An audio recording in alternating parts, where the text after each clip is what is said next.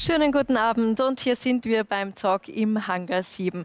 In knapp drei Wochen gehen endlich die Türen wieder auf. Ein halbes äh, Jahr lang haben wir uns jetzt eingeschlossen. Jetzt aber soll das Leben zurückkehren in unsere Hotels, in unsere Gasthäuser, in die Kinos, in die Konzertsäle und in unsere Sporthallen. Aber nicht für alle. Nur für die, die einen grünen Pass besitzen, soll die große Freiheit gelten. Also für die, die geimpft, getestet oder genesen sind. Ist das jetzt die Impfpflicht durch die Hintertür? Droht uns mit dem grünen Pass die totale Kontrolle oder müssen wir das hinnehmen, wenn wir endlich wieder frei leben möchten? Darüber müssen wir reden. Heute Abend mit diesen Gästen. Bei uns ist Politikwissenschaftlerin Ulrike Gero. Sie befürchtet, dass wir Menschen nicht mehr gleich viel wert sind und fordert ein Ende der Maßnahmen für alle.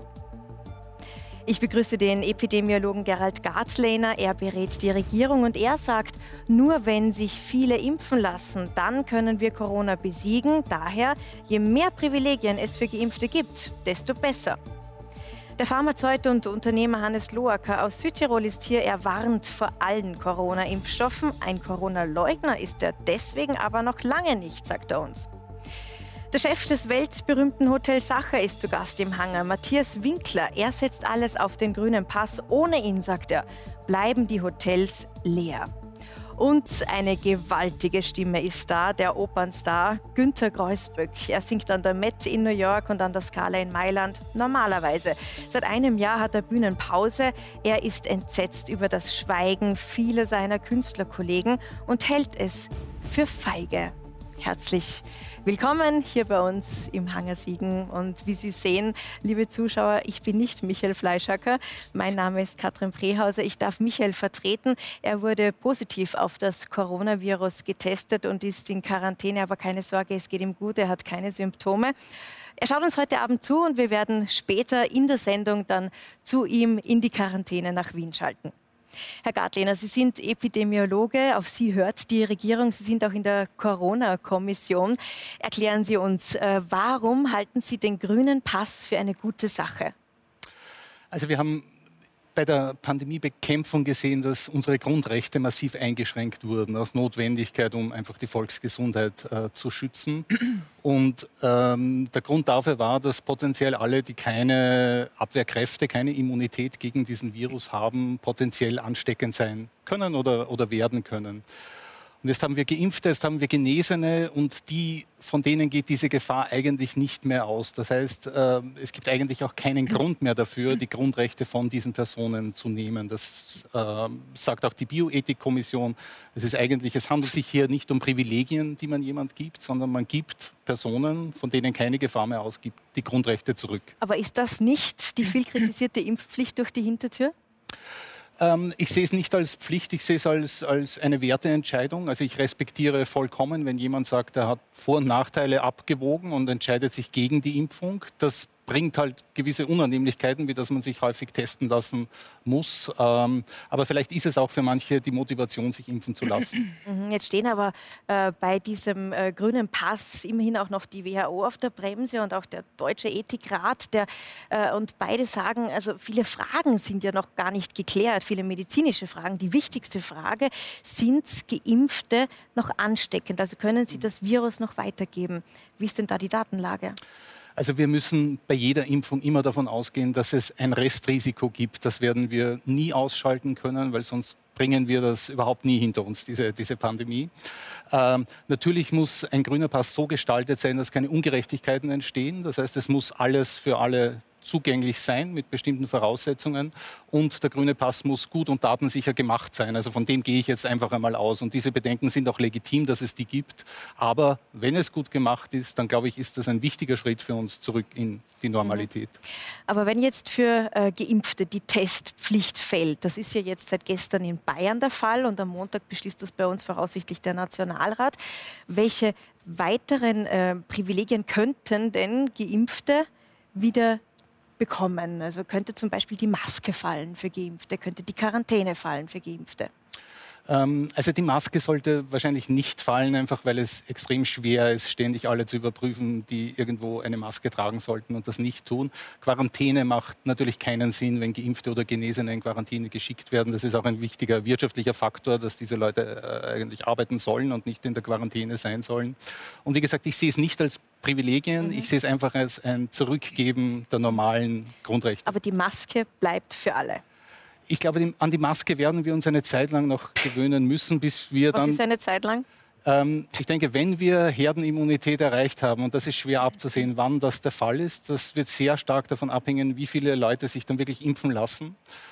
Ähm, bis dahin, glaube ich, werden wir uns an die Maske äh, in, in manchen Bereichen gewöhnen müssen. Mhm.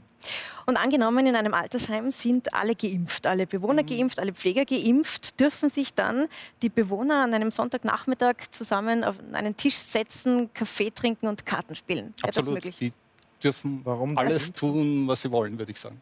Warum, warum impft man die dann? Herr Winkler, ich möchte Sie auch ganz kurz zum grünen Pass fragen. Jetzt macht ja äh, Österreich hier einen Alleingang prescht vor. Ähm, hilft das denn dem Tourismus überhaupt, solange es noch keinen EU-weiten Pass gibt? Ja, weil ich glaube, Tourismus hat sehr viel mit Vertrauen zu tun. Und wir sehen, Beispiel das Hotel Sacher, Sie haben es angesprochen, dass ich führen darf, 90 Prozent unserer Gäste sind international Reisende. Und diese international Reisenden werden nur zurückkehren, wenn mit dieser Impfung und wenn mit allen anderen Maßnahmen Vertrauen wieder möglich ist. Und für dieses Vertrauen ist der grüne Pass eben nicht die Impfpflicht durch die Hintertür, sondern die Gesundheit durch die Vordertür. Und ich glaube, das ist ein wesentliches Element, damit es Tourismus in Zukunft wieder geben kann. Und wenn hier Österreich eine Vorreiterrolle hat, dann sehe ich das im höchsten Maß positiv und freue mich darüber, weil wir damit auch wieder internationale Positionierung als jenes Land schaffen, wo Sicherheit, wo Gesundheit an vorderster und oberster Stelle steht. Mhm. Frau Gero, jetzt sagen viele, eben auch der Herr Gartlehner, es geht hier gar nicht um Privilegien. Ja? Es geht um Rechte, die der Staat äh, zurückgeben muss, nämlich spätestens dann, wenn jemand geschützt ist, wenn jemand nicht mehr ansteckend ist. Was ist denn daran falsch? Naja, also ich wehre mich gegen das Framing. Ähm, die ganze Diskussion hat ja tatsächlich damit angefangen, dass wir behauptet haben, dass Rechte erstmal genommen wurden und dann können sie zurückgegeben werden. Aber Grundrechte, und deswegen heißen sie ja Grundrechte, sind grundsätzlich äh, unteilbar, nicht konditionierbar. Ähm, und deswegen wurden sie ja nie genommen. Sie wurden jetzt temporär mal eingeschränkt. Und wenn die Voraussetzungen für die Einschränkung entfallen, dann sind diese Rechte sozusagen nicht mehr eingeschränkt. Aber sie wurden nie genommen. Insofern wehre ich mich schon gegen dieses Framing dass irgendjemand sie zurückgibt. Ja? Also es ist ja sozusagen ein Gnadenakt, für den man sich jetzt auch noch qualifizieren muss. Das heißt, nur wenn ich geimpft bin, kriege ich etwas zurück, aber etwas, was ich nie genommen bekommen habe, kann ich auch gar nicht zurückkriegen. Und ich glaube, das ist ganz wichtig, dass wir das verstehen, dass in einer Demokratie niemand sozusagen der Rechte entledigt wird, ja, und schon gar nicht konditionierbar sie zurückbekommen kann, sondern jeder hat Rechte, auch wenn wir das nicht hören mögen. Auch Kindermörder, auch Terroristen haben in Rechtsstaaten Rechte. Wenn sie ein Strafdelikt machen, dann werden sie für das Strafdelikt be be bestraft, aber sie haben Rechte. Wir haben auch, und das ist mir sehr wichtig, wir haben eine Rechtsordnung, die ist seit 2000 Jahren römischem Recht auf in dubio pro reo, im Zweifel für den Angeklagten. Das heißt, solange der Staat mir nicht nachweist, dass ich, auch wenn ich nicht geimpft bin, infektiös bin, ja, solange bin ich eben nicht infektiös. Das heißt, äh, man kann mich ja nicht verdächtigen, dass ich infektiös bin, nur weil ich nicht geimpft bin, weil vielleicht bin ich einfach top gesund und bin schon deswegen nicht infektiös, weil ich eine andere Einstellung zu diesem Virus habe. Jedenfalls, es gibt ja keine Korrelation eins zu eins, dass alle die, die nicht geimpft sind, infektiös sind. Mhm. weil man das in letzter Konsequenz ja nicht nachweisen kann, ähm, ist, finde ich das ganz schwer, dass wir im Grunde einen äh, Rechtsbestand umdrehen und auf einmal alle, also die Hälfte der Bürger, selbst bei Herdenimmunität, sagen wir in der Bundesrepublik haben wir im September im allerbesten Fall 40 Prozent, dann haben wir immer noch mal 60 Prozent der deutschen Bundesbürger, die sind dann nicht geimpft. Ja? Und die sind dann im Prinzip hypothetisch unter äh, dem Verdacht, infektiös zu sein, obwohl sie es vielleicht nicht jetzt sind. Jetzt muss ich hier ganz kurz rein. Und das geht nicht. Pardon, Frau Geroz, Sie haben jetzt ganz viel auf einmal gesagt. Also Sie sagen, Rechte sind nicht teilbar. Mhm. Aber heißt das in der Konsequenz, wir müssen sofort allen Menschen die Rechte Rechte zurückgeben? Also prinzipiell sage ich, sie sind uns nie genommen worden, sondern Grundrechte sind eingeschränkt worden über eine bestimmte Zeit. Das finde ich ganz wichtig. Wir müssen unterscheiden, sie wurden uns nie genommen. Wenn sie in ein Gemeinwesen hineingeboren werden, haben sie die Rechte dieses Gemeinwesens und sie sind unveräußerlich. Deswegen heißen sie ja Grundrechte. Der, der Verfassungsbestand der Bundesrepublik Deutschland, Artikel 1 bis 24, ist unantastbar. Ja, Artikel 1, die Würde ist unantastbar. So. Das heißt, was mir nicht genommen wurde, kann mir auch nicht zurückgegeben werden. Das heißt, ich habe diese Rechte. Deswegen geht es gar nicht darum, ob irgendjemand, der in einer Herrschaftsposition ist, entscheiden kann und schon gar nicht Herr Drosten oder das RKI aufgrund von irgendwelchen Daten, dass du kriegst jetzt Rechte und die nicht, weil es ist ein Akt der Segregation und dieser Akt ist strukturell mit einer Demokratie nicht vereinbar. Was wir rechtlich verhandeln können, ist, dass wir unter bestimmten Notstandsdingern äh, mit dieser Pandemie für einen bestimmten Zeitraum aus guten und plausiblen Gründen Grundrechte eingeschränkt haben. Und wenn diese Gründe wegfallen, dann sind die Einschränkungen der Grundrechte aufgehoben. Aber wir framen das im Moment so, als würde irgendjemand darüber bescheiden wollen, du kriegst Rechte, du kriegst keine, du kriegst sie dann zurück und so weiter. Und das alles auf Daten setzen, die nach bestem Wissen und Gewissen zumindest nicht eindeutig sind. Mhm. Und dagegen wehre ich mich auf einer ganz fundamentalen Ebene, weil das notwendigerweise, wir können ja nur nach Israel gucken, wo das alles schon längst stattfindet, äh, notwendigerweise zu einer Spaltung der Gesellschaft führt. Und da kann ich nur einfach sagen, in einer Demokratie gilt der allgemeine politische Gleichheit Gleichheitsgrundsatz für alle Bürgerinnen und Bürger. Wenn der nicht mehr gilt, sind wir nicht mehr in einer Demokratie. Mhm. Sie sagen ja auch, äh, wenn ich Sie jetzt richtig verstanden habe, dass wir durch diesen grünen Pass und durch diese Unterteilungen, Getestete, Geimpfte und Genesene, alle anderen unter einen Generalverdacht stellen, dass die potenziell gefährlich sind.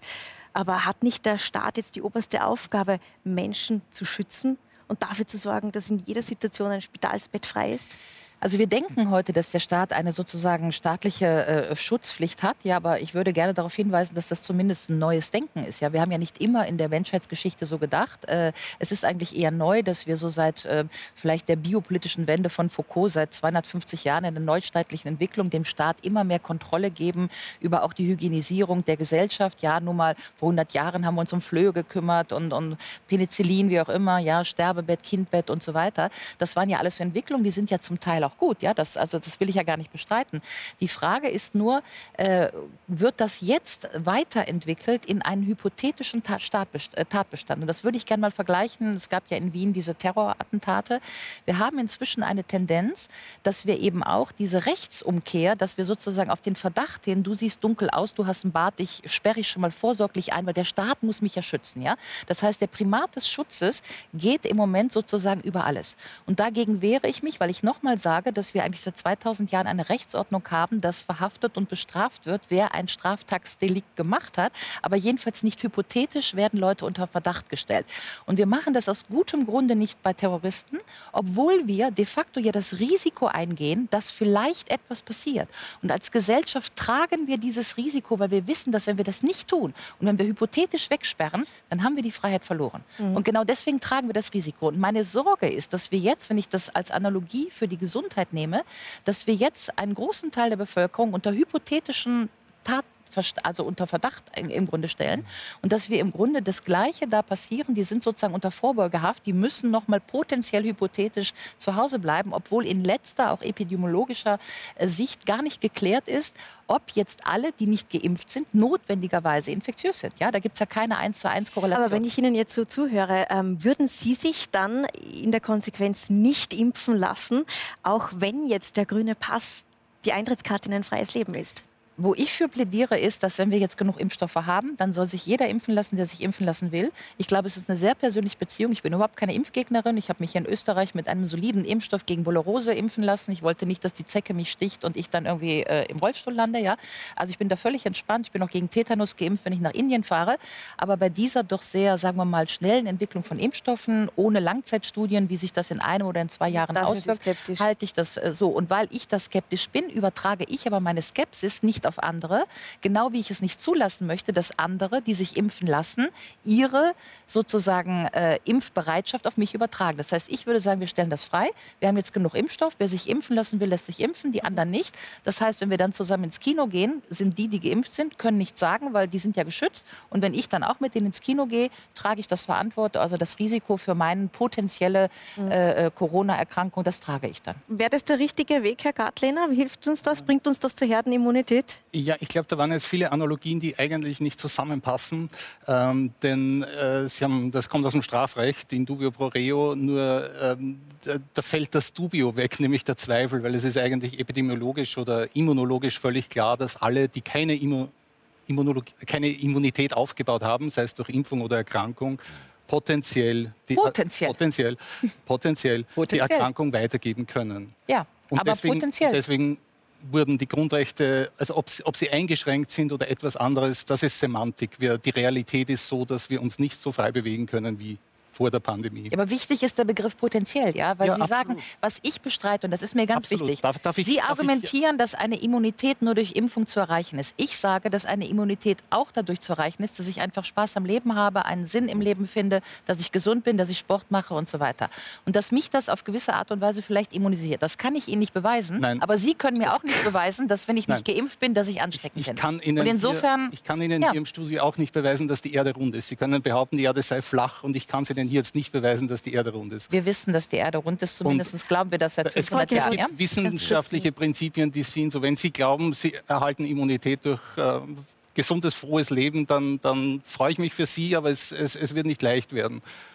Wir wissen, dass Placebo zum Beispiel äh, funktionieren. Ja? Also das wissen wir aus ganz vielen Studien, dass der Placebo-Effekt, das heißt die Leute, die glauben, dass sie mit diesem Medikament gesund werden, Aber zur Hälfte der Probanden eben auch gesund werden. Hören Sie, was ich, was, was ich denke, wir können das nicht auflösen. Ja?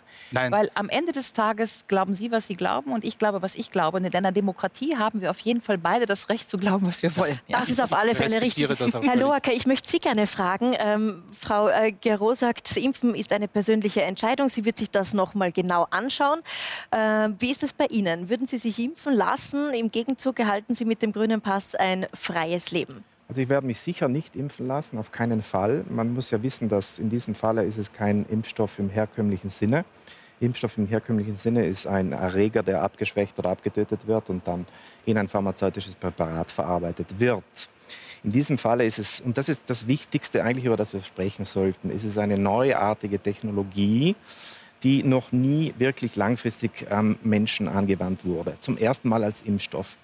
Also die Entwicklungsphase war extrem kurz. Man hat das durchgeboxt in eine bedingte Zulassung. Da können wir nachher noch kurz darüber sprechen, was das bedeutet. Das wissen auch die wenigsten Menschen, dass es eine sogenannte bedingte Zulassung ist. Also bedingte Zulassung bedeutet, der Impfstoff wurde zugelassen, aber es werden laufend noch Daten an die, die EMA nachgereicht. Genau, die Studien zur äh, Sicherheit und Wirksamkeit dieser Impfstoffe sind nicht abgeschlossen. Die werden erst Ende 22 bzw. 23 abgeschlossen.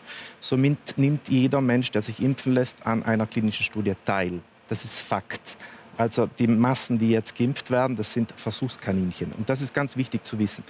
Problem auch, weil die Sanität, wie auch bei uns in Südtirol zum Beispiel, darüber nicht informiert. Die Menschen werden geimpft, es wird ein Druck aufgebaut mit einer äh, massiven Impfkampagne und Bewerbung. Aber diese Fakten, die vorhanden sind, die da sind, die man nicht leugnen kann, die sind ganz wichtig und die Leute werden nicht informiert. Ganz wichtig auch zu wissen, es gibt keine Studien zu den Wechselwirkungen mit anderen Medikamenten. Es gibt keine Studien zum kanzerogenen Potenzial, zur Genotoxizität und vor allem, nachdem man das Ganze ja nur in elf Monaten entwickelt und zugelassen hat, es gibt keine Studien oder Erfahrungen zu den Langzeitauswirkungen. Mhm. Also Sie kritisieren, es gibt zu wenig Erfahrungen mit den Impfstoffen, sie wurden zu wenig geprüft und das, was hier passiert, äh, sagte Herr Loacker, ist ein, eine klinische Studie. Stimmen Sie zu? Ähm, also ich gebe mit Herrn Loacker ja sogar in vielen Recht, aber... Wo geben ist, Sie ihm Recht? Äh, na, natürlich ist das alles neu, natürlich wissen wir die Langzeitwirkungen noch nicht, weil die Langzeit noch nicht da ist. Nur das ist die Realität in der Medizin. Da müssten Sie die Medi moderne Medizin zur Gänze ablehnen, weil die meisten Medikamente, die auf den Markt kommen, werden, die werden viel, viel weniger Personen geprüft. Die werden, werden über längere Zeiträume, Herr Dr. Gartlener, geprüft. Wie jede neu, eine neue Technologie, eine neue Kategorie an Arzneimitteln ja, muss aber, normalerweise aber über Jahre lang wirklich richtig durchgetestet werden, An wenigen werden. tausend Personen das ist in diesem Fall sehr viele werden dann wieder vom Markt genommen, weil es Langzeitwirkungen gibt. Also ja. mit der Logik müssten Sie das alles ablehnen, auch neue Operationen. Nein, es ist so, es besteht gar keine Notwendigkeit, eine solche riskante Geschichte jetzt auf die Menschen loszulassen. Was ist die Voraussetzung Aber für eine bedingte Zulassung? Keine Notwendigkeit. Ein, ein, ein, ein, nationaler Notstand. Lassen, ja, ja. Ähm, warum sind für Sie die Impfstoffe, die für einen Lorca nicht sicher sind, warum sind sie für Sie sicher? Also ich sehe die Notwendigkeit. Ich ich bin überzeugt, wir sehen alle die Notwendigkeit, dass man ein gewisses Risiko eingehen muss. Entweder wir, wir schreiben das jetzt fort, noch zwei, drei Jahre, und prüfen einfach weiter, oder wir gehen dieses Risiko ein und kehren zur Normalität zurück. Äh, dazwischen, ja, wir kehren ja nicht zur Normalität zurück. Wirklich. Also die Notwendigkeit, das ist ganz ein wichtiger Punkt jetzt. Ja, weil das ist eigentlich ein, der erste, die erste Voraussetzung für eine bedingte Zulassung ist, dass ein nationaler Notstand herrscht mit einer schweren äh, lebensgefährlichen Krankheit. Der zweite ist, dass eine medizinische Versorgungslücke da ist. Und der dritte, dass es ein positives Nutzen-Risikoverhältnis äh, gibt. Der erste Punkt. Haben wir wirklich einen Notstand, der sowas erfordert, der so ein Menschheitsexperiment erfordert? Nein die, der Gefährlichkeitsgrad von Corona, den lässt sich, aber ganz kurz noch, also, der lässt sich einschränken auf mittlerweile, da gibt ja. es mittlerweile wirklich Studien für Studien, der lässt sich mittlerweile einschränken auf das Niveau, ich sage es jetzt gerade raus, ich weiß, das klingt jetzt so, aber es ist so, wie eine schwere Grippe. Erstens. Zweitens die Übersterblichkeit, ja, darüber müssen wir auch noch reden, ganz wichtig, ja, weil ich verstehe es, ich würde es verstehen, wenn jetzt wirklich Millionen an Menschen, gesunde Menschen sterben würden und das durch eine Übersterblichkeit ersichtlich wäre. Haben wir aber nicht. Darüber können wir nachher nicht, noch kurz reden. Sie lesen, aber das, das erkläre ich Ihnen nachher noch. Das ist ein wichtiger Punkt. Diskutieren. Ja. Bitte, Herr Gartliner. Ähm, ja, also wir, wir, es sind Millionen Menschen daran verstorben. Wir sehen die ganzen äh, die ganzen Schäden, die entstehen, wir sehen die ganzen Kollateralschäden, die entstehen. Genau. Ähm, das heißt, alle Punkte, die der Herr Loak jetzt aufgezählt sind, sind meiner Ansicht nach erfüllt. Mhm. Naja, also statistisch äh, 0,3 Prozent globale Sterblichkeitsrate, Letalität. Also da, man, das, das, Statistische, ja. Bundes, fragen, das, das, Statistische Bundes, das Statistische Bundesamt äh, seit, hat seit Februar auch keine Übersterblichkeit mehr vermessen. Also Aber wo, das wo ist schon, das ist äh, WHO-Daten, das ist nein, schon problematisch. Die Studie von Ioannidis spricht von 0,5 15 Prozent. Ich möchte jetzt ganz gern noch 0,15. Ich war schon bei 0,3. Das ist ja schon mehr. Aber jedenfalls sind wir aber immer Frau Gerö, Fakt ist, wir wissen es noch nicht. Wir werden genau, wir, diese Zahlen so. erst am Ende wissen. Aber ich möchte jetzt gerne den Herrn Kreuzberg in die Diskussion mit reinholen. Herr Kreuzberg, Sie singen an den großen Bühnen dieser Welt, äh, von Berlin über Mailand bis New York. Äh, wir sehen Sie auch gleich hier singen mit Bildern im oh Hintergrund. haben wir vorbereitet. Ja. Seit einem Jahr aber haben Sie kaum Engagements. Mhm. Wie stemmen Sie das wirtschaftlich, finanziell? Ja, gut, da gibt es mehrere Aspekte. Der wirtschaftliche ist ein sehr dramatischer, vor allem von, wie soll man sagen, von 0 auf 100 oder wie soll man sagen, eigentlich von 100 auf 0. Man wird runtergebremst in einer Weise, wie man sich das kaum vorstellen kann. Ähm, das mag jetzt ich mag über dieses Thema nicht so gern reden öffentlich, weil es immer so jammern auf hohem Niveau wirkt. Und natürlich, wenn es normal läuft, verdient man gut, und man hat irgendwie das Glück, dass man sein Hobby zum Beruf gemacht hat. Und äh, es ist irgendwie so eine Sache, dass man fast irgendwo äh, sich schlecht fühlt, wenn man da diese Situation wirtschaftlich beklagt. Aber es ist natürlich trotzdem so, wenn von heute auf morgen nichts mehr kommt und die ganze Situation, wie es bei uns war, auch überhaupt nicht geklärt ist, was sind wir wirklich, also jetzt rein arbeitsrechtlich. Also wir waren, wir haben dann Beginn dieser, dieses ersten Lockdowns, haben wir da wirklich äh, herum diskutieren müssen über unseren Status rein rechtlich. Äh, ich kann mich noch erinnern, ich bin ziemlich genau vor einem Jahr in einem Servus TV-Talk beim Johann Holländer gesessen und da bin ich quasi der Klassensprecher gewesen von der ganzen freiberuflichen Zunft. Mhm. War vor der Sendung ein wahnsinniger Stress, weil das Handy hat dauernd gehört und es war immer nur, sag bitte das, sag das, sag das. Ich bin ich habe gesagt, hey, ich bin ja euer Betriebsrat und ich bin ja euer Klassensprecher, ich, ich kann jetzt nur meine Meinung sagen. Und die ganze Geschichte ist dann so, dass sie sich jetzt über die Monate etwas entspannt hat, weil viele Häuser dann ähm, ja, Ausfallszahlungen getätigt haben. Manche gar nichts, manche sehr großzügig, manche in einer Weise, wo du sagst, okay.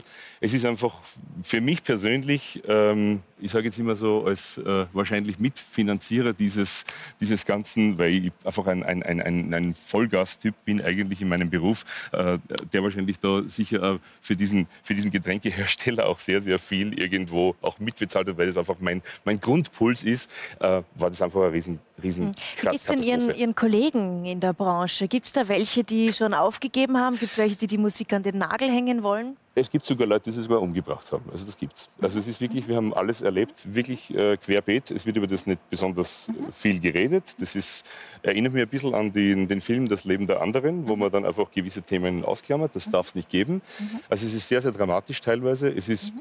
teilweise für, für manche auch nicht so tragisch, weil diese Streams und so weiter, das läuft weiter. Man kann natürlich so tun, als wenn alles in Ordnung wäre. Klar, man kann dann äh, seine Sachen abliefern. Man hat irgendwie das Gefühl, äh, es sind halt jetzt keine Zuschauer da und ich mache trotzdem meine Sache, aber das ist nicht das Gleiche. Und man muss einmal ganz, ganz klar sagen, Kunst findet nur zwischen Publikum und mhm. der Bühne statt. Und das und haben Sie das Gefühl als, als professioneller Sänger, dass Sie wieder einmal ganz vorne an der Rampe stehen können und aus voller Kehle eine Arie schmettern können? Wird das wieder einmal sein? Ja, das wird sicher wieder sein. Ich meine, die Frage ist, unter welchen Umständen, also was ist der Preis dafür? Und ähm, was natürlich jetzt in der nächsten, ganz näheren Zukunft auch sein wird, vor wie vielen. Ähm, wieso es jetzt ausschaut ab 19. Mai äh, mit halb vollem Haus, so wie wir das im Herbst auch schon gehabt haben. Ich bin sehr skeptisch, äh, wie sich das dann weiterentwickelt. Vor allem, äh, ich mag nicht schon wieder irgendwie äh, äh, düster malen, aber der nächste Herbst kommt bestimmt und äh, wer weiß, wie es dann wieder weitergeht. Also momentan schaut es jetzt einmal so noch ein Hauch von Hoffnung aus, aber wie gesagt, der Preis ist sehr hoch und ich bin auch sehr gespannt, wie weit die Leute und das Publikum auch dieses Angebot Mhm. wie das immer so schön heißt, mhm. äh, mit dieser Bedingung. Äh, mit der Bedingung grünen Pass. Ja, genau. Jetzt, also ich, wie das angenommen ja, wird. Ja, genau. Weil irgendwie das, die ganze Diskussion, wir sind ja schon mittendrin, das war ja hochinteressant schon zum Zuhören, ähm, habe ich den Eindruck, dass so die letzten drei, vier Wochen so ein bisschen Stillstand war und jetzt ist diese Sache quasi beschlossen mhm. und jetzt müssen wir uns mit dem abfinden. Und ab Montag wahrscheinlich genau. werden wir einfach schauen, so, du ja oder nein. Und genau. da bin ich sehr, sehr neugierig, wie sie das jetzt, weil den meisten Leuten ist diese Diskussion noch nicht klar. Die sagen, super, es geht los am 19. Mai, ja, sagen wir alles super, aber wie schaut das praktisch aus? Mhm. Das Herr Winkler, es geht los am 19. Mai, auch bei Ihnen im Hotel Sacher in Wien und in Salzburg. Sind Sie denn schon gut gebucht? Nein, wir sind nicht gut gebucht, weil wir sehr viele internationale Gäste haben, die alle noch nicht kommen können und wahrscheinlich auch gar noch nicht kommen wollen, weil sie vorsichtig, zurückhaltend, vielleicht noch nicht geimpft, äh, jedenfalls unsicher sind. Und die großen Reisen über den Atlantik werden erst angetreten, äh, wenn Sicherheit herrscht. Das habe ich zuerst schon gesagt. Mhm. Fakt ist aber, und darum ähm, bin ich noch ein bisschen verwundert über die Vordiskutanten, ähm, also wir waren noch nie in einer so schweren Krise wie jetzt. Ich bin 52 Jahre alt, aber sowas habe ich in der Form noch nicht erlebt. Unsere Zeitungen sind voll, gerade heute wieder von Berichten von Menschen, die auf Intensivstationen arbeiten und sagen, auch die sind mit den Nerven am Ende, mit den Kräften am Ende. Junge Menschen, erfahrene Medizinerinnen und Mediziner. Unsere Restaurants, unsere Lokale, unsere Hotels sind geschlossen seit vielen Monaten. Und zwar nicht nur in Österreich, sondern auf der ganzen Welt. Das heißt, ich glaube, wir sollten völlig außer Streit stellen, dass wir in einer totalen Ausnahmesituation sind. Und wenn wir noch kurz den Tourismus beleuchten, wir haben 85 bis 90 Prozent Geschäftsentfall. Wir sind seit 2. November geschlossen. Wir haben vorher Monate geschlossen gehabt. Und zwar nicht, weil es einen bösen Gesundheitsminister gibt, der gerne den Tourismus zusperrt, sondern weil die Spitäler voll waren, weil die Intensivstationen voll waren und weil ein Gesundheitsnotstand herrscht. Hm. Und in so einem Gesundheitsnotstand Tourismus zu betreiben, geht einfach nicht. Und selbst wir Touristiker, die sicher zu den am, am, am härtesten getroffenen neben der Veranstaltungsbranche und sicher auch äh, Opernsängerinnen und Sänger, vielen anderen Künstlern gehören. Selbst wir sagen, die Gesundheit muss an oberster Stelle stehen. Es steht außer Frage, dass der Tourismus beinhart getroffen wurde und schwer getroffen wurde von dieser Krise. Können Sie uns noch konkret berichten, wie es Ihnen in den letzten Monaten gegangen ist in, in, in Ihren Stadthotels in Wien und in Salzburg? Ich meine, irgendwann ist ja auch das letzte Zimmer renoviert und das letzte Zimmer geputzt. Also es ist dasselbe Hotel. Es ist dasselbe Hotel Sacher in Wien und in Salzburg. Und trotzdem ist alles anders, weil die Menschen fehlen. Und die Menschen machen im Tourismus letztlich alles aus. Haben Sie geöffnet? Es sind unsere Mitarbeiterinnen und Mitarbeiter, die fehlen und die Gäste, die fehlen. Derzeit sind wir im Hotel Sacher in Wien für Geschäftsreisende geöffnet. Das sind mal drei, mal fünf ich glaube, es waren noch nie sieben gleichzeitig. Also das ist von Wirtschaftlichkeit weit entfernt. Da geht es nur darum, dass man für seine Stammgäste oder für Geschäftsreisende eben da ist. Und in Salzburg können wir das nicht, da sind wir geschlossen. Und Sie haben es richtig gesagt, wir haben diese Krise genützt, um uns vieles neu zu überlegen, vieles auch zu probieren, auch zu renovieren und sind jetzt startbereit, aber startbereit auch mit Riesensicherheitsthemen. Das heißt, wenn wir aufsperren, werden zwei Meter Abstand zwischen der Körpermitte, glaube ich, heißt so schön. Also sagen wir einfach zwischen den Tischen sein. Und unsere Zimmer werden ruhen, bevor sie wieder vergeben werden. Und es wird natürlich pausenlos desinfiziert und unsere Mitarbeiterinnen und Mitarbeiter sind seit letzten Juli durchgehend getestet. Sie tragen seit letzten Juli durchgehend Masken, FFP2-Masken. Das heißt, wir nehmen dieses Thema besonders ernst.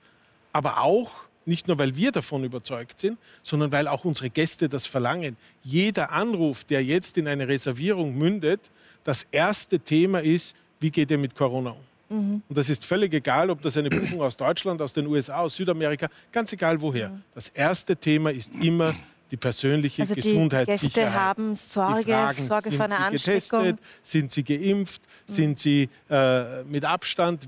Wie, wie, läuft das bei euch? Das ist die erste Kann Frage. Kann da der grüne Pass äh, für Ihre Gäste auch eine Art Sicherheit vermitteln? Ist das Natürlich. ein Instrument? Natürlich. Nur der grüne Pass kann uns weiterhelfen und kann zurückhelfen zu einem Tourismus, wo wieder Vertrauen entsteht, wo Freude entsteht, wo Reisen entsteht, wo all diese Dinge entstehen.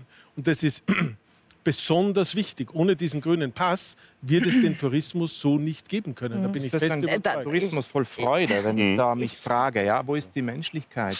Wo ist da ähm, die Menschlichkeit bekommen wir dann, wenn wir einander gegenüberstehen können und nicht Angst haben müssen, ich möchte dass keine, Sie mich oder ja. ich Sie anstecke Nein, was, was und damit eine Demokratie, was ich sagen wollte, zu lebensgefährlichen die, Verlauf nehmen. Ständige, es sind zuerst gesagt, wir sind doch es keine gibt Maschinen, sozusagen mit, mit Freude, mit Gesundheit, müssen. mit Spaß, mit Sport kann ich ja. Corona vermeiden. Nein, es ist ich so. Das habe ich nicht gesagt. Bitte nicht gleichzeitig reden, weil dann verstehen unsere Seher auch gar nichts mehr. Lassen wir kurz den Herrn Winkler aussprechen und dann dürfen Sie antworten, Herr Lorca. Ich glaube, der grüne Pass gibt Ihnen als Gast und uns als Hotelier oder Gastwirt die Möglichkeit, miteinander mit Sicherheit zu begegnen. Sie, dass sie entweder geimpft oder getestet oder genesen sind und mir auf der anderen Seite dasselbe. Dann und nur dann werden wir einander wieder ganz offen gegenüberstehen können. Wenn Sie bei uns Angst haben müssen, sich anzustecken, wenn unsere Mitarbeiterinnen und Mitarbeiter bei uns Angst haben müssen, dass sie von Ihnen angesteckt werden, Nein, ich möchte, wir brauchen keine, keine Reise ich, und keinen Tourismus. So, ich möchte, Deshalb letzter Satz. Der, Gesund, also der grüne Pass ist die Gesundheit durch die Vordertür. Und die brauchen wir als mhm ich sage mal, Tourismus im weitesten Sinne. Sie sind da offenbar ja. anderer Meinung, wir Herr Lorca. Wir haben das ja in Bozen jetzt seit Montag haben, wurde das eingeführt, auch in der Gastronomie. Man darf äh, in ein Lokal nur mehr rein, wenn man den Pass hat. Äh, das Absurde ist ja, dass dieser Pass gar, nicht aussagt, gar nichts aussagt, ob man jetzt gesund oder krank oder infiziert ist. Weil das Ganze sagt ja nur, ob man jetzt negativ getestet ist, mit einem Test, der eigentlich so wie er angewandt wird, nicht geeignet ist und zu 95 Prozent eigentlich nicht richtige Aussagen bringt. Ob man geimpft ist mit einem Impfstoff, bei dem nicht mal feststeht, ob man sich anstecken kann bzw. die Infektion weitergeben kann. Das ist wissenschaftlich noch nicht erwiesen. Ist es. Oder ob man genesen ist. Das sagt das, dieser Impfpass aus. Ich möchte noch sagen, ob da die Freude im Tourismus wieder aufkommt, habe ich Zweifel, weil ich sehe, Aber, dass... Lorca, wie würden Sie es denn machen? Also Sie sind gegen das Testen, Sie sind gegen das Impfen. Wie, soll denn, ich, wie wollen Sie wieder Freude in den Tourismus und vor allem auch Sicherheit in den Tourismus? Ich bin für die Rückkehr zu einer Medizin und zu einem Management dieser Krise, äh, wie es eigentlich äh, besser sein könnte. Äh, wir brauchen keine Tests, wir brauchen keine Impfungen, um unsere Software immer wieder abzudaten mit Impfstoff. Wir sind keine Bioroboter. Aber was brauchen wir sind dann? Menschen, die mit Mikroorganismen leben. Wir haben in uns zehnmal so viele Mikroorganismen zwischen Viren und Bakterien, als wir Zellen haben. Das sind unsere Freunde und nicht unsere Feinde. Deswegen, die Immunität, ja, die uns eine Impfung verabreichen äh, sollte oder generieren sollte, die haben wir schon in uns. Wir haben ein wohl funktionierendes Immunsystem, das sich gegen alle äußeren Erreger gut verteidigen kann. Aber Jetzt möchte ich gerne den Herrn Gartlehner reagieren lassen. Der atmet schon ganz ja, tief, bitte. Ja, ja, bevor ich zu sehr hyperventiliere. Ähm, ich glaube, wir müssen einfach äh, ganz fundamentale wissenschaftliche Grundsätze außer Frage stellen. Sonst wird es wirklich schwer zu diskutieren, wenn wir sogar über wissenschaftliche Grundsätze diskutieren müssen. Ähm, wir haben keine Abwehr. Wenn wir nie mit einem bestimmten Virus konfrontiert waren, dann haben sie keine Immunität darüber müssen wir eigentlich nicht diskutieren. Sie können jetzt sagen, Sie, Sie stärken Ihr Immunsystem, aber Sie haben keine Immunität, wenn Sie nicht mit dem Coronavirus äh, Ich habe eine Kreuzimmunität, wenn ich mit anderen Immun ich, Coronaviren in Kontakt war zum Beispiel. Aber jetzt dürfen Sie. Ich, ich würde grundsätzlich mal sagen, dass wenn ich auf die Geschichte gucke, es der Menschheit immer schlecht gegangen ist, wenn irgendjemand mit der Wissenschaft dahergekommen ist. Ja? Die Wissenschaft, die es weiß. Oder der Religion. Ich, Oder der Politik. Der, die, die, die, die kirchliche Inquisition im Mittelalter, ja, die christliche Dogmenlehre, die die Wissenschaft natürlich war, über die Auslegung der christlichen Schriften. Ja. Dann kam der wissenschaftliche Marxismus, dann kam die Rassentheorie. Also immer wenn es die Wissenschaft gibt, die die Evidenz hat, wird es meistens in der Geschichte ziemlich gefährlich. Ja. So. Wissenschaft ist ein Diskurs, Herrschaftsmeinung, Minderheitenmeinung, entwickelt sich. Heute wissen wir mehr als morgen und so weiter. Das ist ganz wichtig, weil die ich Wissenschaft, glaube, es ist ich glaube, es ist das- ganz ja. wichtig, dass wir begreifen, dass es keine Evidenz ist, die für ewig gültig ist. Und dass, wir hatten auch schon mal Medikamente. glaube, wir- so. wir- wir Aber ich will da gar nicht hin. Ich will da gar nicht hin. Trotzdem, Sehen Sie es sich ist, einfach die Realität an. die Realität ist zumindest, dass wir darüber diskutieren müssen, ob wir jetzt eine Gesellschaft völlig unter dem Primat der Sicherheit stellen. Und da bin ich eben so aufgewacht, als der Winkler sagte, erst wenn wir wieder sicher sind, kann das wieder losgehen. Dieses Wenn dann, ja.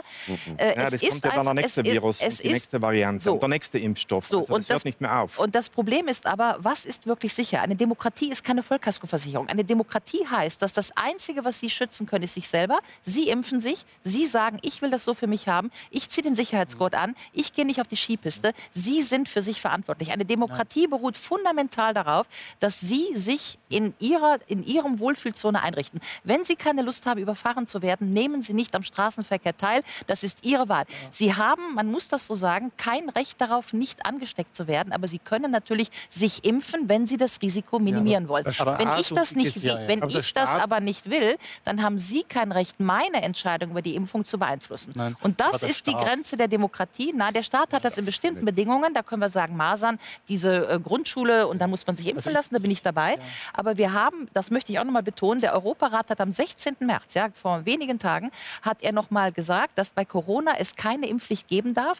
7.3.1, ja, in den neuen Formulierungen. Und danach hat er noch gesagt, wir müssen auch dafür sorgen, dass wir jetzt nicht über dieses Corona-Geschehen eine Diskriminierung in die Gesellschaft bekommen, dass man zum Beispiel keine Arbeitsstellen mehr bekommt und so weiter, wenn man diesen Impfpass nicht hat. Ich habe Aber wir müssen Sorge. es doch nicht so weit übertreiben. Es, bl- es reicht doch der Blick von hier gar nicht so weit entfernt ins erste Spital. Wir können eine Reise nach Wien antreten, von Spital zu Spital fahren, die Pflegerinnen und Pfleger, die Ärztinnen So. und Ärzte interviewen und Das fragen, ob das. Jahr Kurz den Herrn Winkler 2020 ein anderes war als 2019. Und es wird keinen einzigen geben, der sagt, nein, das Jahr 2020 war genauso wie Das- 2019. Übersterblichkeit. Das bestreitet wir kein haben, Mensch. Wir haben eine dramatische Das bestreitet Situation. kein Mensch. Es sterben Menschen viel mehr, als sie Das sonst bestreitet sterben. kein Mensch. Aber dass das, das müssen das, eben wir nicht so. Das kurz- Ausnahmesituation auch mit Ausnahmen äh, reagieren und uns als Gesellschaft, als Politik, als Staat, als Gesetzgeber Das- neu aufstellen. Wir- können doch nicht sagen, äh, wer keine Lust hat, auf, in der, auf der Straße überfahren zu werden, soll am, am Straßenverkehr nicht Das, teilnehmen. was ich der Staat aber beschränkt Sie, ja mit Wäre es zum 130 Beispiel eine Option, Autobahn,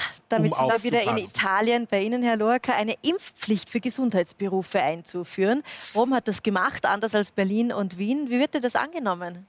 Ja, wenn ein System mit der Pflichtkeule kommen muss, dann äh, fehlt der Konsens. Und Mhm, äh, genau. das ist schon was Schlimmes, was gerade in Italien passiert. Mit 1. April gibt, seit 1. April gibt es ein Gesetz. Aber wieso ist das so schlimm? Ich habe gelesen, in Italien möchten sich 70 Prozent der Menschen impfen lassen. Das sind Zahlen, von denen träumt der Herr Gartlehner. Und die Ja. Mehrheit würde sogar eine allgemeine Impfpflicht befürworten. Wir haben in Südtirol momentan noch 25 Prozent des Gesundheitspersonals, äh, das noch nicht geimpft ist. Das ist ein Viertel.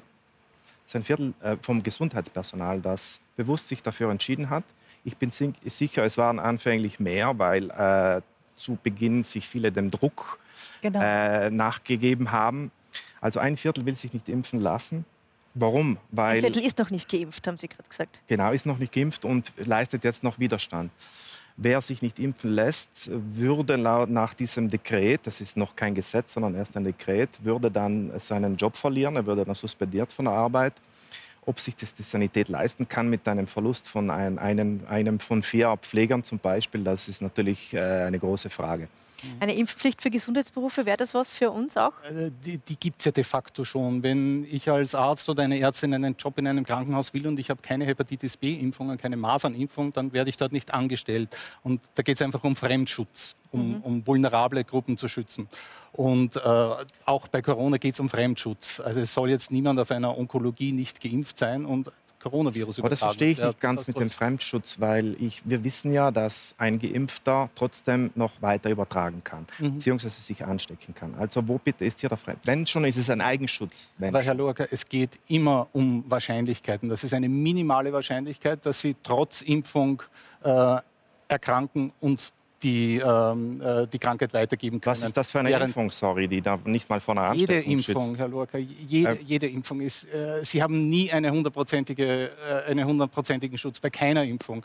Sie haben nie einen hund- Ja. hundertprozentigen Effekt bei keinem Medikament. Gut, wir haben eine äh, fragliche Wirksamkeit, wir haben aber vor allem eine sehr, sehr bedenkliche Sicherheit. Also wir hatten in, in der, auf der Datenbank der EMA haben wir seit Beginn der Impfungen insgesamt 350.000 Meldungen an unerwünschten Nebenwirkungen und wir haben äh, 8.000 Meldungen an Todesfällen. Das ist ähm, viermal so viel, wie in den letzten Jahren an Fällen gemeldet Ja. wurden. Aber die 8000, wenn wir bei den Todesfällen bleiben, ich glaube, ähm, da, das ist ein, eine, ein, ein logischer Fallstrick, in, in, in das Sie jetzt, äh, über den Sie jetzt stürzen. Das sind, ähm, äh, das sind zeitlich zufälliges Zusammentreffen in den meisten Fällen. Und darf ich Ihnen ein Beispiel Ja, geben? natürlich. Es gab in, Jetzt in gibt es keinen Wien- Zusammenhang mehr ne, es bei gab der in. Wien bei einen sehr dramatischen Fall, nämlich in der Ja. Impfstraße im Austria Center. Eine 52-jährige Frau äh, bricht zusammen, hat einen Herz-Kreislauf-Stillstand. Das war vor der Impfung. 30 Minuten später wäre es nach der Impfung gewesen, hat alle hätten einen kausalen Zusammenhang gesucht. Manchmal gibt es Ereignisse, die fallen zeitlich zusammen, ohne dass sie irgendetwas miteinander zu tun haben. Und das sind auch die Meldungen oder viele der Meldungen. Natürlich gibt es auch kausale Zusammenhänge und natürlich gibt es Nebenwirkungen. Das gibt es immer. Aber diese 8000 Ja, Todesfälle, das ist alles schnell. zusammengemischt. Ich würde Aber eher eines sagen, möchte ich Sie schon fragen, Herr Lorke. Sie sind Pharmazeut und äh, wettern jetzt gegen Ihre eigene Branche, gegen Impfstoffe, Ja. gegen Tests. Was ist denn da schiefgelaufen? Was ist da los? Äh, ich habe ja 20 Jahre im Bereich der Pharmazie gearbeitet. Wir hatten ein Familienunternehmen, das Arzneimittel entwickelt, produziert und vertrieben hat. Und das hat mir die Möglichkeit gegeben, einen tiefen Einblick in diese Welt zu bekommen. Ich weiß, wie die Industrie mit den Behörden und mit der Wissenschaft vernetzt sind. Ich weiß, dass die Wissenschaft heutzutage leider zum Großteil nicht mehr die wirkliche Wissenschaft ist, sondern größtenteils Auftragswissenschaft. Also ich habe mich dem, mit dem System sehr äh, ein, eindringlich beschäftigt und habe gelernt bzw. erfahren, wie das Ganze funktioniert. Also als Geschäftsführer eines Pharmaunternehmens verbringt man normalerweise 80 Prozent seiner Zeit mit PR. Man spricht mit äh, Universitätsprofessoren, mit Influencern, mit Behörden, Behördenleitern. Und äh, das einzige Ziel einer Pharmaindustrie ist dann vor allem von den Großen, die Kleinen sind dann eher Familienunternehmen, da ist doch das Business noch eher werteorientiert und da gibt es noch wirklich das Ziel, wirklich jetzt was für die Gesundheit der Menschen zu machen. Das ist absolut vorhanden. Die großen Firmen allerdings, wer glaubt, dass äh, ein Ziel des, der Big Pharma es wäre, die Gesundheit der Menschen zu achten, der täuscht sich. Also es geht ums Geld. Äh, am Ende muss Ende ein Geschäftsführer, von dem ich vorher gesprochen habe, Zahlen liefern, Profit liefern für die Aktionäre. Ein Pharmaunternehmen, ein großes, ist genauso ein kommerzielles Unternehmen wie alles andere. Und da geht es eigentlich im Grunde genommen nur mehr um das. Ja. Bei der Medizin geht es Lorca oft um Geld. So, so, aber ich äh, möchte noch super. mal zurück auf diesem, also auch das Framing, wenn Sie sagen, ja, wenn dann, wenn wir sicher sind, ja, also dass jetzt sozusagen die Impfstrategie überhaupt die einzige Strategie ist, die wir diskutieren als möglichen Exit aus dem rauskommen, führt ja dazu, dass wir als Gesellschaft im Grunde alle unter Druck gesetzt werden, uns impfen zu lassen. Was ich wahrnehme in meinem Bekanntenkreis ist, dass die Leute einfach mü- mürbe sind, ja, keiner hat mehr Lust, keiner will raus, alle wollen raus, Sport, Sonne und so weiter. Das heißt, im Grunde sind wir so zermürbt, dass die Bereitschaft jetzt ist, Hauptsache den Arm hinhalten, dann geht es wieder los, damit wir sicher sind.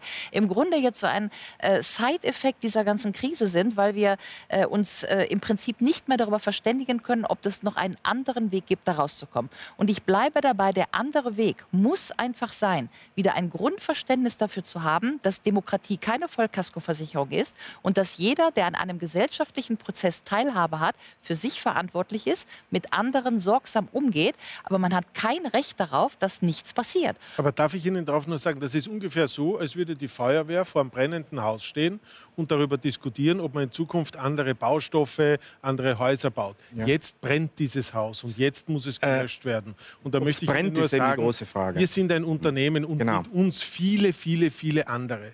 Wir haben so. wir, im, im, österreichischen Tourismus arbeiten 600.000, 700.000 Menschen und begleitenden Unternehmen, äh, die derzeit alle nicht arbeiten können.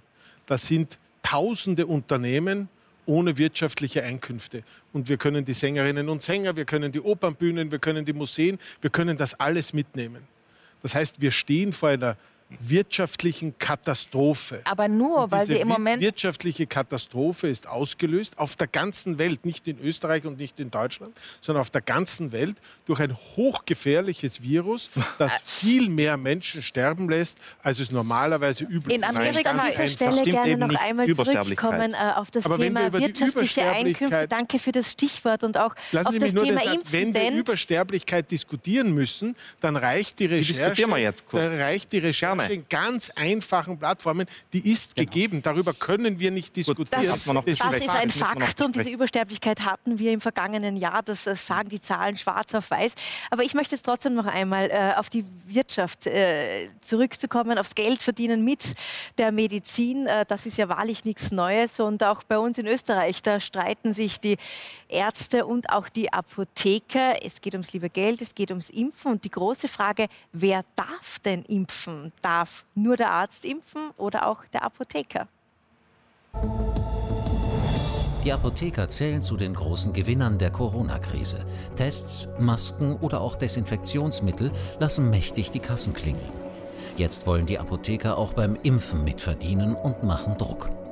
Trotz der strikten Ablehnung der Ärztekammer erklärten die Apotheker diese Woche erneut, Corona-Impfungen durchführen zu wollen und erweiterten das Angebot gleich auch noch um Grippe- und Zeckenimpfung zum Missfallen der Ärzte.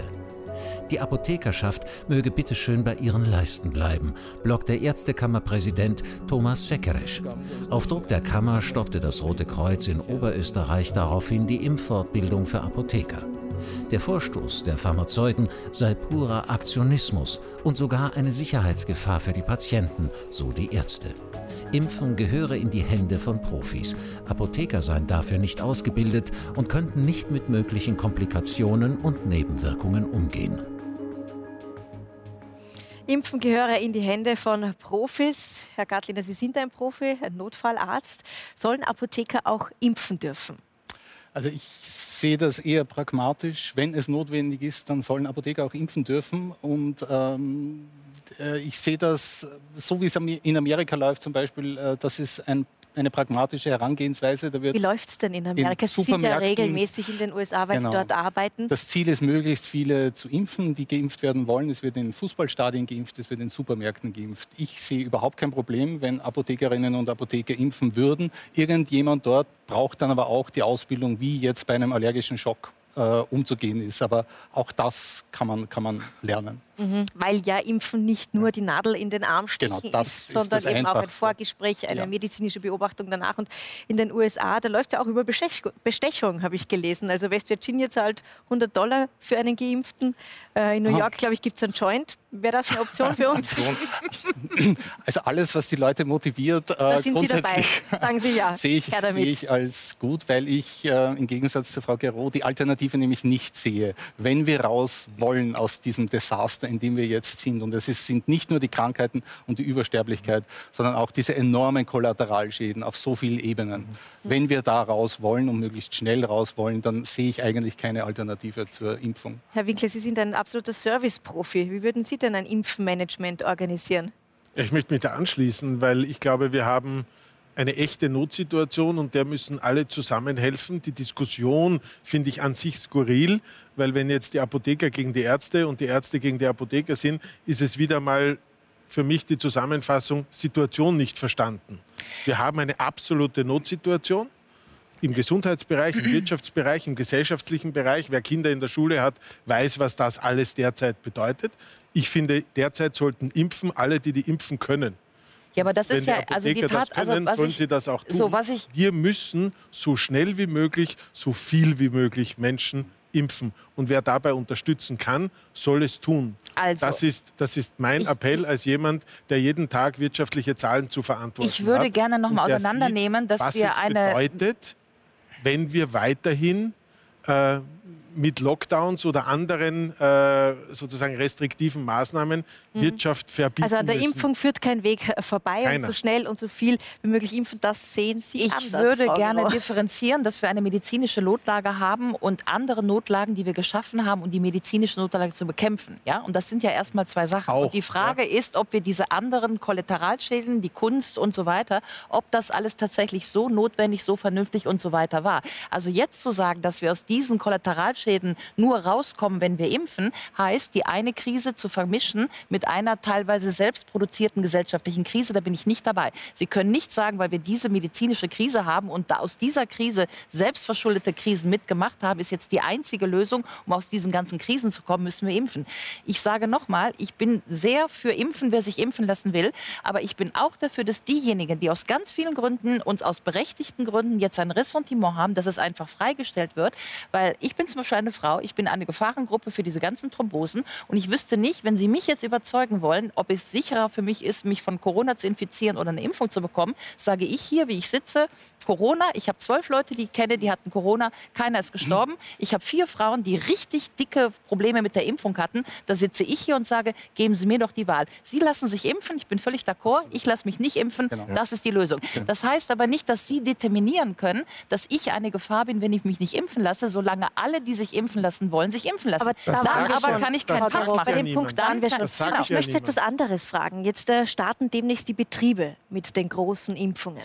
Wenn ich jetzt arbeite in einem Betrieb, ich möchte mich nicht impfen lassen, dann landet das doch in der Personalakte und die wiederum am Schreibtisch vom So, Chef. und wir müssen- Erzeugt genau. das Druck? Also für mich, ich sag noch mal als äh, also erstmal diese ganzen Hygienisierungsmaßnahmen. Wir fangen jetzt mit Corona an. Ich weiß nicht, was morgen kommt. Morgen kommt das nächste Virus, dann kommt der Fußpilz, dann kommt keine Ahnung was, ja. Die Tatsache, dass wir jetzt tatsächlich Rechte, Arbeitsrechte und so weiter festmachen an Gesundheitsstandards, halte ich für völlig verwerflich.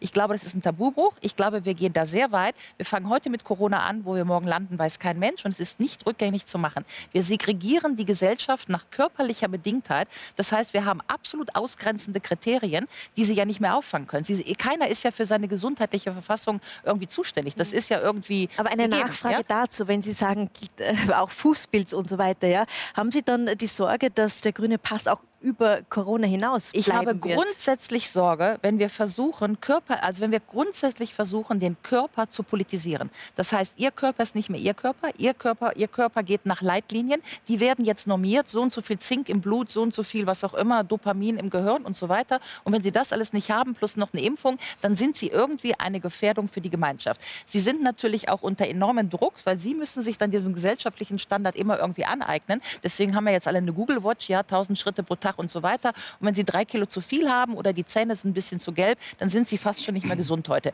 Ich habe extreme Sorge, dass das ein Spaltpilz für die Gesellschaft ist. Das ist ja auch geldbedingt. Ja, wir wissen heute schon, dass Corona sozial extrem spaltend ist. Die unteren in den kleinen Wohnungen, die auch noch bei Lidl arbeiten müssen, die haben Corona. Und alle, die mit dem MacBook da am Swingpool sitzen, haben kein Corona. Die das Bobos im Homeoffice, Das ja. wird ja auch nicht thematisiert. Das heißt, wenn wir anfangen, aus körperlichen Standards Sozialstandards zu machen, kann ich als Politikwissenschaftlerin nur sagen, wir spalten die Gut, Gesellschaft. aber Sie sagen, das Frau Gero, ist der nicht mehr grüne demokratisch. Pass ist nur der Anfang und äh, es werden noch viele andere Krankheiten erfasst werden.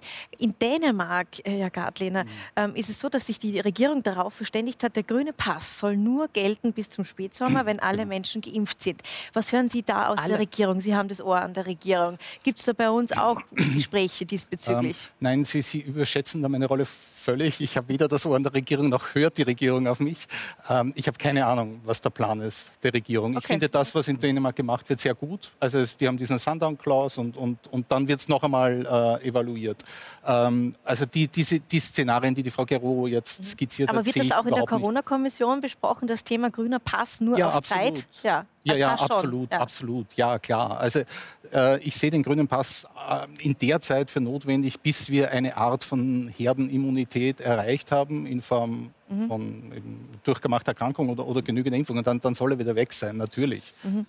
Ja, diesen Druck, dass sich möglichst viele impfen lassen, den versucht eben die Regierung jetzt auch über diesen grünen Pass zu erzeugen. Eine heikle Sache, denn äh, Kritiker sagen, dadurch werden wir zum gläsernen Menschen, denn jeder Schritt wird mhm, dann absolut. durch diesen grünen Pass überwacht werden. In Österreich ist das neu, woanders längst Alltag. Zum Beispiel in Südkorea oder auch in China. Bereits identifizierte Corona-Infizierte werden dort zudem über ihr Smartphone und ein dichtes Netz an Überwachungskameras mit Gesichtserkennung geortet und notfalls aus dem Verkehr gezogen. Engmaschig überwacht werden so auch öffentliche Plätze und Verkehrsmittel. Corona-Infizierte, die in Bussen und Bahnen unterwegs sind, können so ebenfalls leicht ausfindig gemacht werden. Auf sehr strikte Überwachungsmaßnahmen setzt auch Israel, das Corona-Sünder mit Tracking und Videoüberwachung aufspürt und umgehend sanktioniert. Oppositionelle in Südkorea schlagen nun Alarm und kritisieren, dass unter dem Deckmantel der Pandemiebekämpfung der Staat den allzeit gläsernen Bürger perfektioniert habe. Ja, die große Frage ist, droht das auch bei uns? Allerdings muss man sagen, Herr Gartliner, China hat das Virus im Griff. Da gibt es äh, nur mehr kleinere regionale Ausbrüche und die, die Wirtschaft, die, die brummt wieder wie vor der Krise. Ähm, haben die Chinesen das wirklich geschafft über diese massive, strenge Überwachung? Wie haben die es gemacht? Also ich glaube, wir können die chinesische Gesellschaft nicht mit unserer westlichen Gesellschaft vergleichen. Äh, Aber die Maßnahmen können wir vergleichen. Also was waren die Maßnahmen hier, das Virus Also die so Maßnahmen in China Griff waren von Beginn an wesentlich härter als bei uns. Auch in, wir haben in Südkorea gesehen, dort wird, werden die Handys überwacht und dort wird die, da gibt es nicht Bewegungsprofile wie bei uns über alle Handydaten hinweg, sondern da gibt es die Bewegungsprofile der Einzelnen und, und das ist natürlich absolut ablehnenswert. Und das würde in unserer Gesellschaft, glaube ich, auch nicht funktionieren. Das würde nicht toleriert werden und, und das zu Recht. Mhm. Also man kann diese Gesellschaften einfach, einfach nicht vergleichen. Aber ganz ehrlich, also so Maßnahmen wie Lockdowns und, und, und Corona-Apps und ähm, ja. Fiebermessungen in öffentlichen ja. Gebäuden. Ja. Vor eineinhalb Jahren hätten wir gesagt, ich hab, niemals, ich aber never das klingt ever. genau, doch gar nicht kein Argument. So fremd. Sind wir nicht doch ein bisschen wie China geworden? Mm, also ich sehe da schon noch einen, großen, einen sehr großen Unterschied. Ähm, wo sehen Sie den? Kann ich den mal, wo sehen Sie den Unterschied? Also ich reise nach Österreich ein, mir wird Fieber gemessen, ohne dass ich gefragt werde. Ja?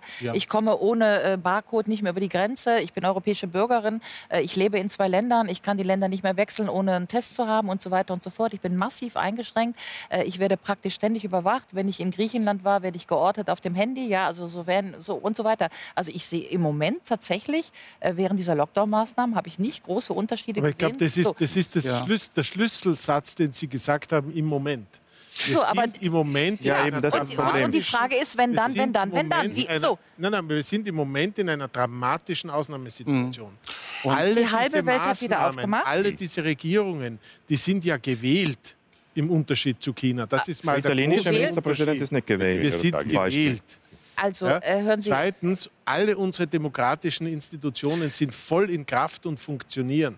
Deswegen ist Wir die FDP jetzt gerade beim Bundesverfassungsgericht. wo ja? Gesetze beschlossen oder auch nicht beschlossen werden. Also das Und niemand in der Bevölkerung also kommen also Sie, die Demokratie ist total ausgehebelt. Wollen, dass diese, wollen, dass diese restriktiven Maßnahmen auf Dauer eingeführt werden. Aber das würde niemals eine Mehrheit finden. Herr Winkel, darf Und ich deshalb kurz ist nachfragen? zur Krisenbekämpfung, wir sprachen von der Feuerwehr, die vom brennenden Haus steht, da muss es funktionieren und schnell gehen. Und Aber das heißt, für Sie wäre es in Ordnung, die Kontrolle im Tausch gegen eine florierende Wirtschaft, der Tourismus funktioniert wieder. Ist das Nein, ein Deal weil das, eine, das ist eine Verkürzung, die so nicht richtig mhm. sein kann sondern ich bin dafür, dass wir Corona als Lebensgefahr für Wirtschaft, für Sozialleben, für Kultur, für alles begreifen. Das heißt zweitens, dass wir alles tun müssen, um diese Gesundheitswirtschaft, soziale Gefahr zu bekämpfen und auch alles tun müssen, damit das so schnell wie möglich geht. Und dann weg mit diesen Maßnahmen ja. und zurück zu der Situation, die wir vorher 2019, 18, 17 und so weiter kannten. Aber die also, haben Sie nicht im Moment zum Thema im Moment. Weil, ich, ich, ich, höre da jetzt Was aufmerksam sagen Sie zu. Dazu, Herr also im, Im Moment ist aber ein, ein, sehr gefährliches Wort und diese Art von Maßnahmen vorübergehend äh, ist eine Trivialität im Vergleich wahrscheinlich zu dem, aber weil Sie gerade von Einreise nach Österreich gesprochen haben, wir können uns vielleicht alle noch erinnern, als 2015 die Flüchtlingskrise stattfand. Ich war da in der Zeit gerade in New York und habe das aus der Distanz mitbekommen und plötzlich war dann am Walserberg hier, wenige Kilometer von hier, wieder ein Grenzbalken. Wir reden von Schengen-Europa, von der sogenannten freien Reise. Und es hat geheißen, das ist jetzt nur wegen der Flüchtlingskrise auf drei Monate beschränkt. Ich glaube, die Europäische Kommission hat dann jemand wieder durchgewinkt.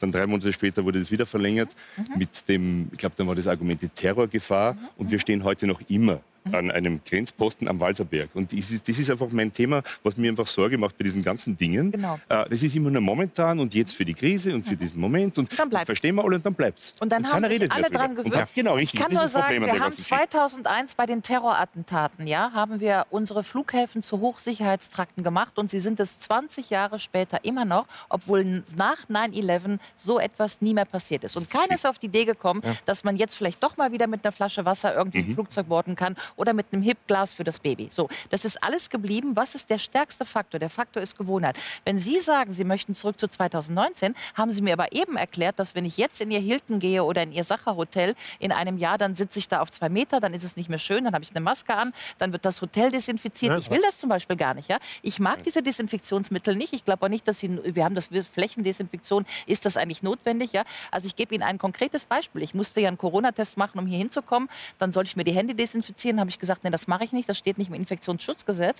Und dann ist ja schon die Frage, warum muss ich mir die Hände infizieren, weil mir ein jemand ein Stäbchen in die Nase tut? Ja? Das heißt, wir haben doch eine inzwischen sozusagen Sicherheit auf Sicherheit auf Sicherheit. Wir sitzen hinter Plexiglas, haben noch die Masken auf, sind alle geimpft und- getestet und sind am Ende in einem völlig unschönen Leben. Wir Ich haben kann- auch also noch immer volle Intensivstationen, wir haben immer noch volle Spitäler. Und bevor wir diese Situation nicht. nicht gelöst haben, werden wir nicht 33%. Ja, genau. umkehren Genau. können. Das, was ich stimmt Ihnen nur nicht. sage, in Winkler. Deutschland wird in Kürze gewählt, in. Österreich wird wieder gewählt, in Italien wird wieder gewählt. Wir haben eine funktionierende Wir haben Demokratie. und punktuell volle Kliniken, aber darf nicht ich kurz eingrätschen hier? Die Ausla Ja. Ich habe es mir gestern angeschaut, weil ich mich auch das interessiert hat. Ja, die. Auslastung der, äh, der, sorry, der österreichischen Krankenhäuser liegt momentan bei 33 Prozent.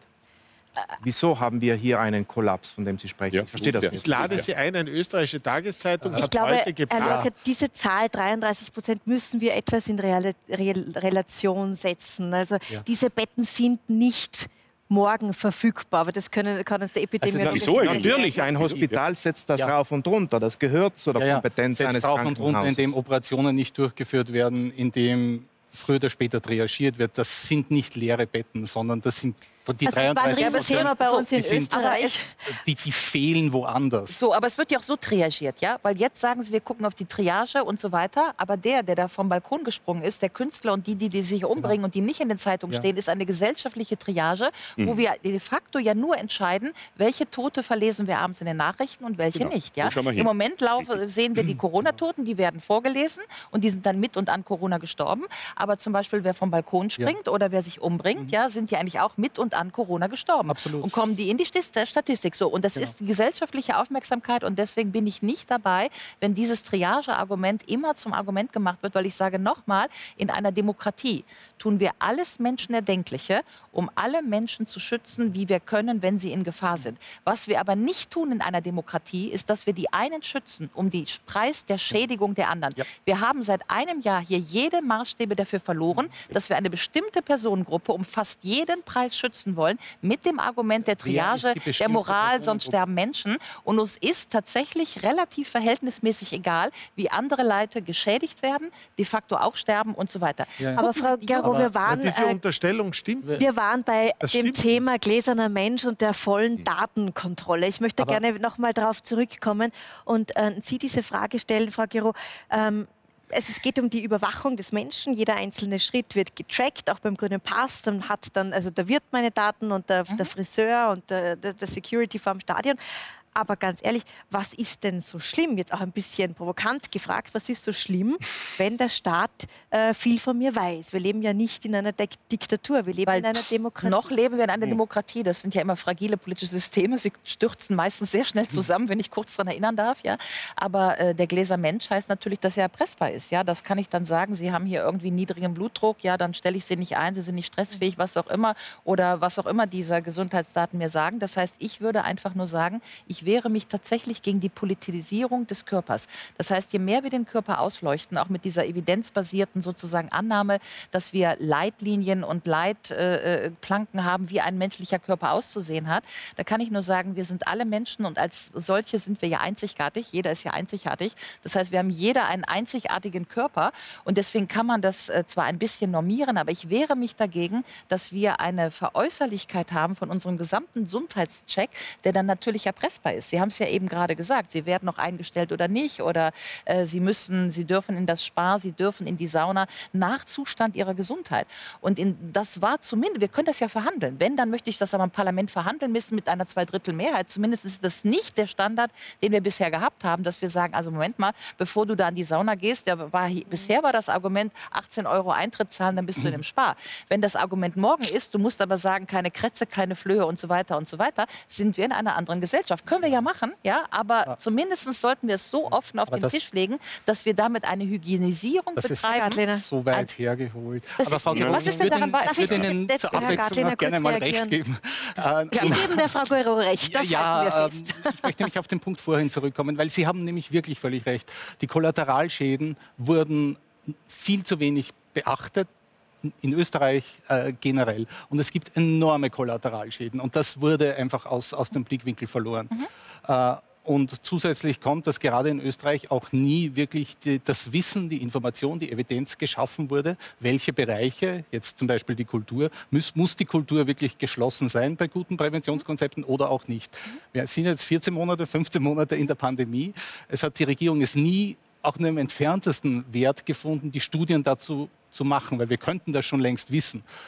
Wir tun es nicht. Wir fischen immer noch im Trüben und es wird mit dem Rasenmäher geschlossen oder aufgemacht. Wir sind ja im Blindflug unterwegs. Ja, wir sind im Blindflug unterwegs. Ich möchte ganz gerne noch, äh, Herr Kreuzberg, mit Ihnen über die viel beachtete Schauspieleraktion mhm. sprechen, mhm. die in den letzten Tagen für mhm. viele Schlagzeilen gesorgt hat. 53 äh, Künstlerkollegen aus Deutschland und aus Österreich mhm. ähm, haben sich ähm, zur Corona-Politik der Regierungen, zu den Maßnahmen zu Wort gemeldet und zwar mit einer wirklich großen Portion Ironie, mit einer großen Portion Sarkasmus. Hätten Sie da gerne mitgemacht?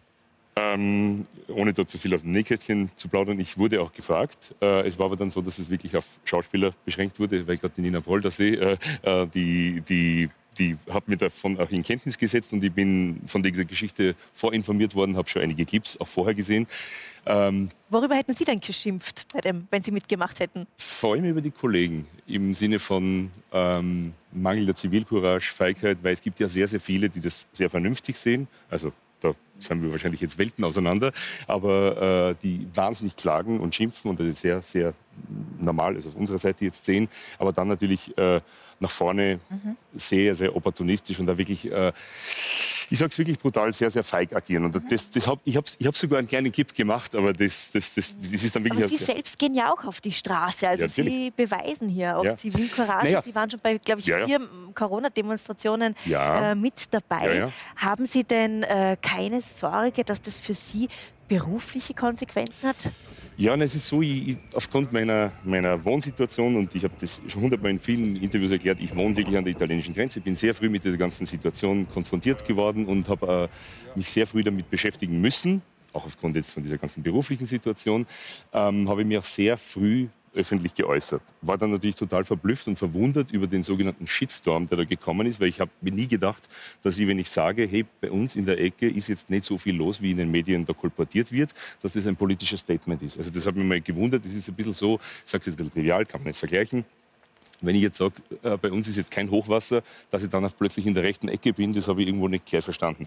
Und dann war ich sowieso gebrandmarkt und... Ähm, und jetzt denken Sie sich, dann haben wir gedacht, das ist eh schon wurscht. Genau, ja. richtig, genau. So, irgendwie, die, die Leute kennen mich und, und insofern... Frau Gero, wie geht es Ihnen denn da als vehemente Maßnahmenkritikerin? Also, haben Sie auch schon Anfeindungen erlebt? Natürlich, aber abgesehen davon würde ich das mal generalisieren. Es gilt nicht nur für die Künstler, es gilt auch für äh, Universitätsbedienstete. Allgemein würde ich mal sagen, für die bürgerliche Mitte. Ja? Ja? Also allgemein kenne ich in meinem Bekanntenkreis einfach ganz viele Ärzte, Rechtsanwälte, äh, wie auch immer, die bürgerliche Mitte. Ja? Alle studiert irgendwie in guten Positionen, die natürlich um cum grano salis alle sagen, du, ich sehe das eigentlich auch so und so weiter. Aber bei mir in der Firma, aber pst, bei mir in der Firma darf ich das eher nicht so. Aber ich freue mich, dass du das machst. Ich freue mich, dass du im Deutschlandfunk bist. Ja? Geh Kriegt man- voran. kriegt man ganz viele Komplimente. Und aber allein die Tatsache, dass das so ist, allein die Tatsache, dass Sie die Frage, die Sie gerade gestellt haben, ihm gestellt haben, fürchten Sie eigentlich keine Sanktionen? Ja? Das ist ja Als- Wahnsinn eigentlich, ja, Diese so Frage sind, ja. würde ja eigentlich schon bedeuten, dass wir eben längst schon chinesiert sind, längst Mhm. schon in chinesischen Verhältnissen sind und längst schon fürchten müssen, dass Ja, ja. jede legitime Kritik, die wir im öffentlichen Raum Ja, Der äußern, Hintergrund der Frage war, dass bei dieser Schauspielaktion mittlerweile etliche Kollegen ihre Videos zurückgezogen Was ich ganz was ich ganz falsch finde. Sorge Was- vor genau, den so. Konsequenzen. Was ich ganz falsch finde, also Rückzug ist natürlich immer keine Lösung. Ja, also wenn schon, dann nach vorne. Also den Rückzug fand ich im Übrigen das Bedenklichste an der ganzen Aktion. Ja, dann hätte man dazu stehen müssen. Aber abgesehen davon, Sie sehen es ja auch bei Verwaltungsrichtern. Wir haben Verwaltungsrichter in Deutschland, die haben kritische Urteile geschrieben, die wurden alle kassiert. Da kann die Staatsanwaltschaft, Staatsanwaltschaft, die dann Urteile von Verwaltungsrichtern kassiert. Das ist äußerst unüblich. Ja, die Staatsanwaltschaft ist eine politische Institution, der Richter ist unabhängig und so weiter und so fort. Das also heißt, uns wir haben geht der Stoff für die Diskussion hier im Hangar 7 einfach nicht Die Demokratie aus. ist nicht auch in Gefahr. Das will ich sagen. Corona-Krise nicht. Ja, nächste Woche begrüßt Sie an dieser Stelle wieder Michael Fleischacker. Er wurde ja positiv auf das Coronavirus äh, getestet und äh, ihm geht's aber gut. Er hat uns die ganze Sendung über zugeschaut und ist uns jetzt auch zugeschaltet. Hallo Michael, wie geht's dir? Hallo Katrin, danke, mir geht's gut. Hast du Also, Symptome? Erzähl uns ein bisschen, Ich habe wie, ja wie, letzten Donnerstag diesen Test gemacht, äh, vor der Sendung wie immer und war positiv, dann auch einen bestätigenden positiven äh, PCR-Test gehabt. Bin seitdem in Quarantäne, werde das auch noch bis spätestens nächsten Donnerstag sein. Also nächsten Donnerstag kann ich Gott sei Dank jedenfalls wieder die Sendung moderieren, obwohl du das wunderbar gemacht hast, möchte ich es nächste Woche wieder selber machen. darüber freuen wir uns alle sehr, Michael. Aber sag, hast du überhaupt keine Symptome jetzt gehabt? Naja, gar keine Symptome würde ich nicht sagen. Also ich merke, dass mein Immunsystem mit einem Virus äh, beschäftigt ist. Das heißt, mein Gesamtzustand, also ich hätte in, in den letzten sechs, sieben Tagen ähm, das übliche Sportprogramm, das ich mache, nicht gemacht.